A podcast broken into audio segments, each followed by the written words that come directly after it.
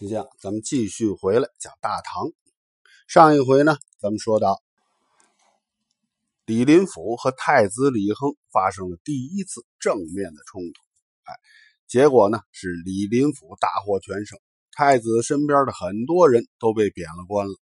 不过李林甫并没有取得最终的胜利，因为这些人呢只是贬官而已啊，说不定哪天还会回来呀，总还会有东山再起的一天呢。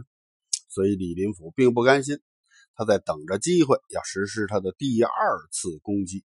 很快，这个机会就来了。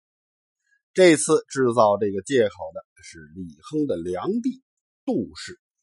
这良弟呢，就是太子的妃嫔的一种。太子当时的妃呀有三三个品级，那就是太子妃、良弟和宝林这三个等级的妃嫔。这梁帝呢是正三品，他的父亲就是杜有林，当时是赞善大夫，是东宫的属官。他和他的女婿柳继，当然这个柳继并不是这个梁帝的丈夫啊，梁帝的丈夫只能是太子，是另外一个女儿，是这个梁帝杜梁帝的姐姐，就是他姐夫。他呢是任左骁卫兵曹，这个人呢有点按咱们现在说呀，喜欢这个呃结交，弄一帮狐朋狗友，天天在一块。这一点呢，让他自己的老丈人杜有林很看不惯，成天就说他不务正业，就知道吃吃喝喝。于是两个人呢一来二去，这个互相之间就反感。就越来越深，矛盾越来越深，终于有一天反目成仇了。这是在天宝五年的十二月，离第一次交锋呢过了还不到一年。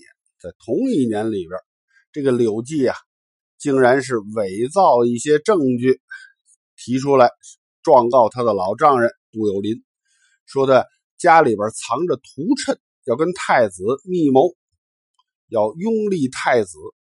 哎，这件事儿本来是这个，呃，柳记啊，就是要报复一下他的老丈人，可没想到这件事被李林甫逮着了，那还能放手？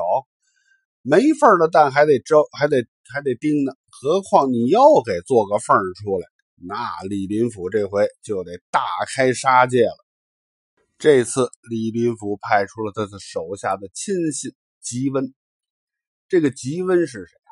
吉温是有名的酷吏，并且这个酷吏还是有渊源的。他的父亲就是武则天一朝的那个酷吏吉须啊。这吉温可厉害，他本来呢是京兆尹府下的一个呃京兆侍曹，官并不大，但是他和御史们一起审这个案子。哎，大家都知道他是李林甫的人呢，就以他为首。吉温。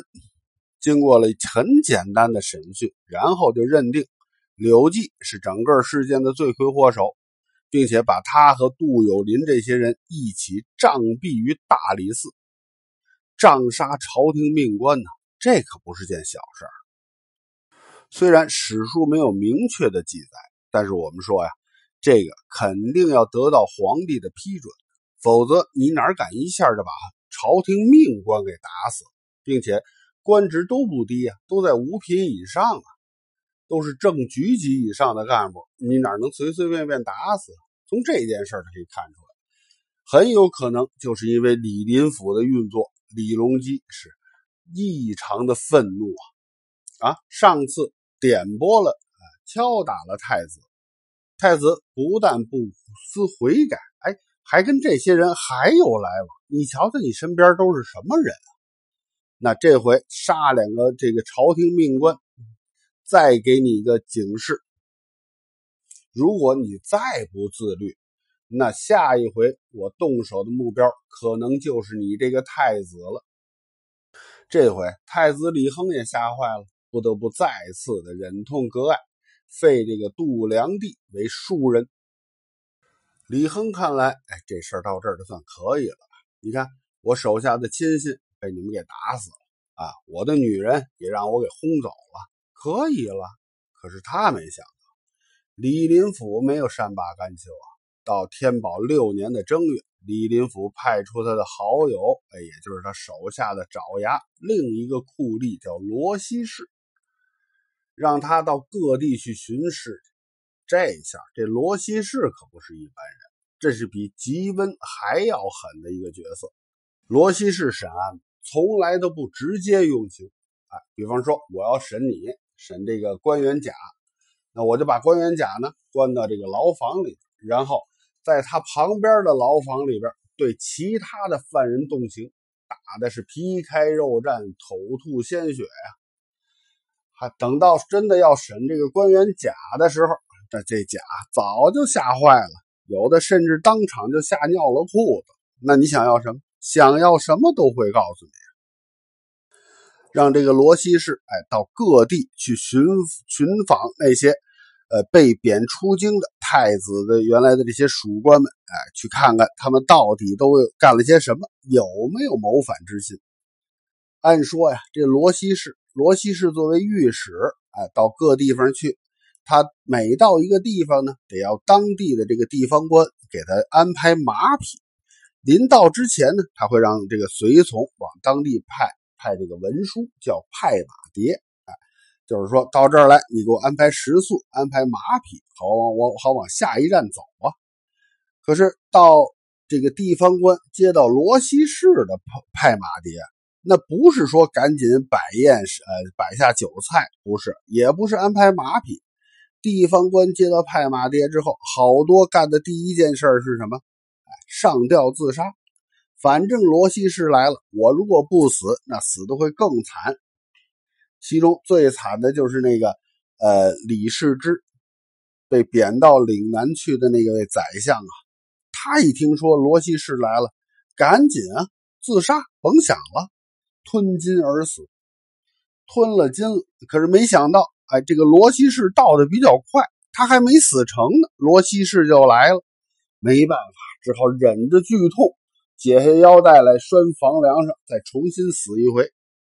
罗西氏就是这么的恐怖啊！因为这个案子，像原来被贬的什么韦坚呢、李世之啊，还有这次的这些案犯们啊，相继全死。不但他们死了，还大搞株连呢。韦坚原来不是开凿过这个运河吗？哎，就是他开凿运河时期的那些属下们，都会被重新拉出来，哎，重新的过堂。非得搞出一些谋反的证据。据说呀，这一次被牵连的人达到十万人之多。这场清算运动一直到了天宝十一年，也就是七百五十二年，一直到李林甫去世才算最终终结。前后累计整整六年的时间。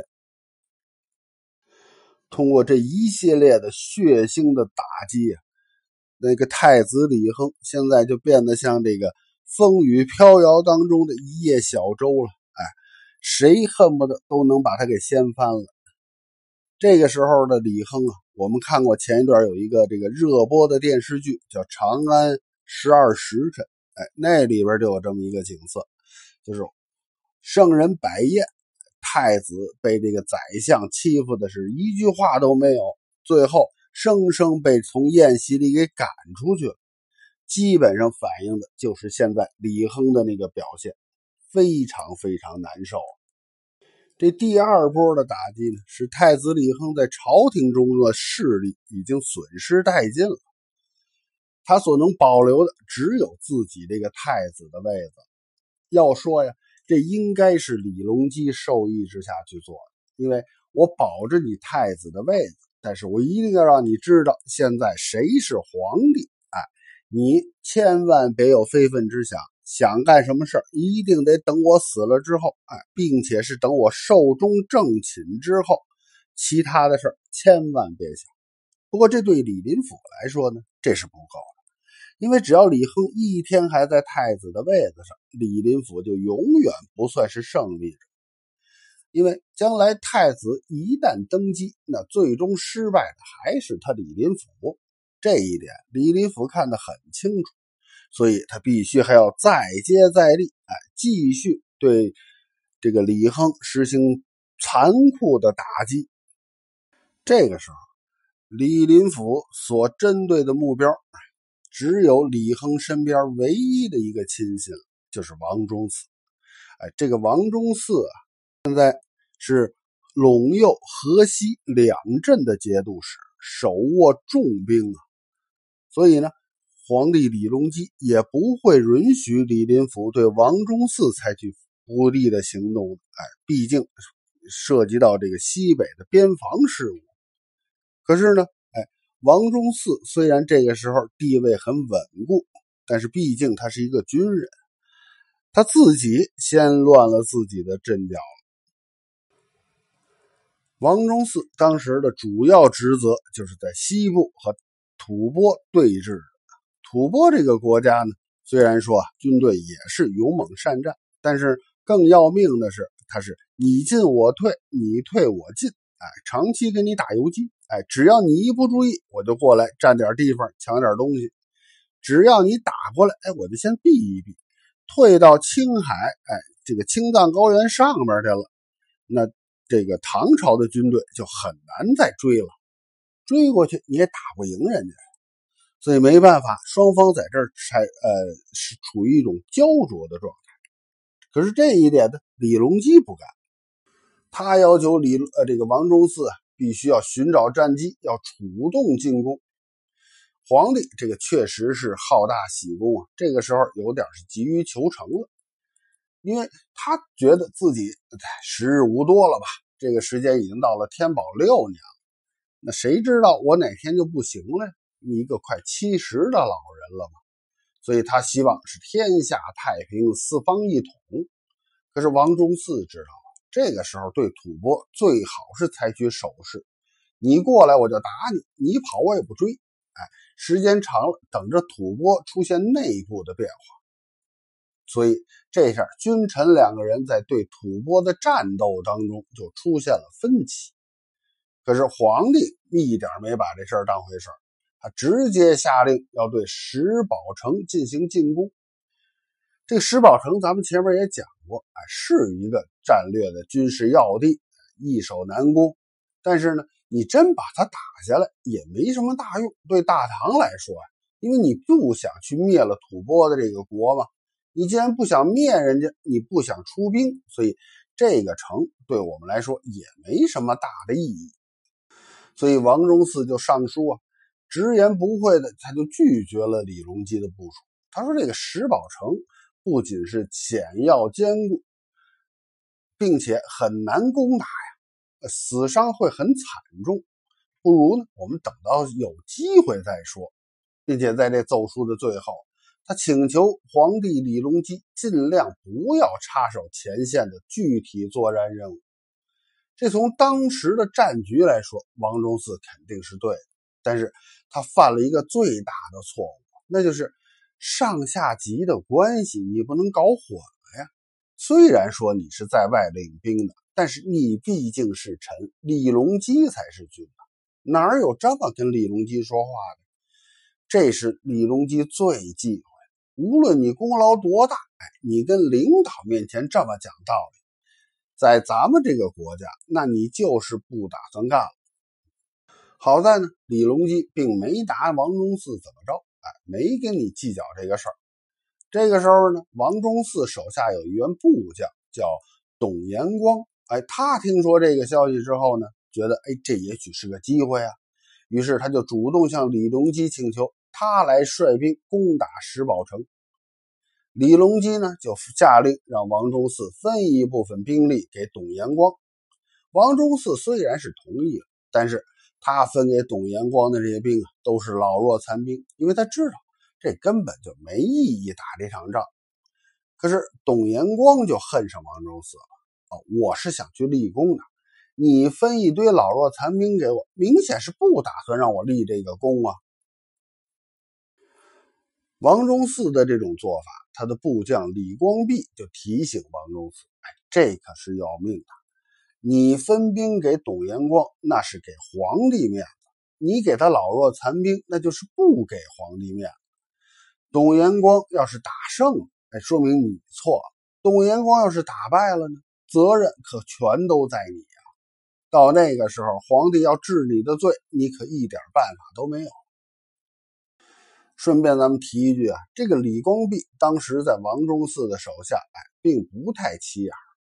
但是等到几年以后，安史之乱的时候，全凭着李光弼和郭子仪两个人，才把这个大唐的国运又给挽回了回来。当然，这是后话，咱们现在就不多说了。总之呢，李光弼的劝说并没有打动王忠嗣。不久之后，董延光果然是打了败仗了。他果然就上书给李隆基，说王忠嗣故意给他设置障碍，这才使他自己打了败仗。哎，请求李隆基要治王忠嗣的罪。这个机会，这对李林甫来说那是再好不过了。于是他再次指使手下上书李隆基，诬告王忠嗣，说他与太子交好，准备要起兵拥立李亨为帝。不过这事儿呢？李隆基可能也有点烦了，对吧？你告太子一而再，再而三不行！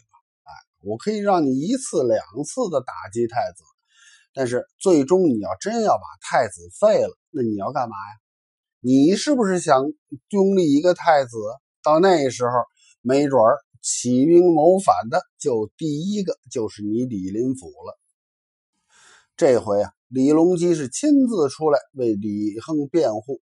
他说呀，李亨虽然作为太子长在深宫之内，哎，他是没有机会和外人进行谋反的。你们这个纯属是胡说八道。当然了，尽管李隆基是制止了李林甫对李亨的又一次打击，但是他却把王忠嗣从边境给招了回来，以他在石浦城之战里边消极对待为理由，把他下到大狱，让三法司审理。要说呀。李隆基的这种做法，哎，王忠嗣算是难免一死了。好在呢，李隆基对他并不是很绝情，而且他的旧将哥舒翰继承了他这个陇右节度使的职位之后，立刻上书，甘愿以官职换取王忠嗣的这条命，这才使王忠啊，使这个李隆基深受感动，免去了王忠嗣的死罪，把他贬为了汉阳太守。不过，王忠嗣第二年还是病死在了任上。这就是李林甫对太子李亨的第三次打击。这次对前两次来说呢，这个对李亨的冲击啊，显然削弱了很多，因为皇帝都出来替他辩护了。可是李亨手下的这些嫡系人员，最有军事实力的王忠嗣被打掉。从结果来看，收获不可谓不大呀。太子李亨这下完全成为了一个光杆司令。不过呢，皇帝李隆基还是出来搞平衡。哎，你对太子的打击仅限于太子身边的人，对太子本人是不可以构成威胁的。哎，这样呢，太子就只能老老实实的在皇宫里边等着，等着接我的班。哎，自己不可能再有什么运动了。不过呢，你李林甫要想彻底打垮李亨，那也是痴人说梦。李隆基这就是他晚年的一种格局设计，他是把所有的朝政都托付给了李林甫了。但是呢，你只能在我给你设定的这个条条框框，在这个圈里边去折腾。只要在圈里边，怎么折腾都由着你。但是你千万别出圈哎，这个圈还是要由李隆基亲自来管理的。这下好了，李林甫对太子李亨进行了三次打击可以说是倾尽全力。太子身边的人已经被剪除干净了，但是太子的位子坚如磐石，有李隆基罩着，这个太子李林甫是绝对搬不动。可是太子那边呢？啊，身边所有的人都被剪除了，杀头的杀头，流放的流放，被贬的被贬。现在彻彻底底一个孤家寡人，等着继位的光杆太子一个。这就是李隆基希望看到的朝堂上边的格局，到这会儿也算是稳定平衡了。哎，下一回咱们再把目光放到。大唐帝国的西边，哎在中亚地区进行了一场大战。今天呢，咱们就先讲到这儿。晚安，我的宝贝儿，爱你。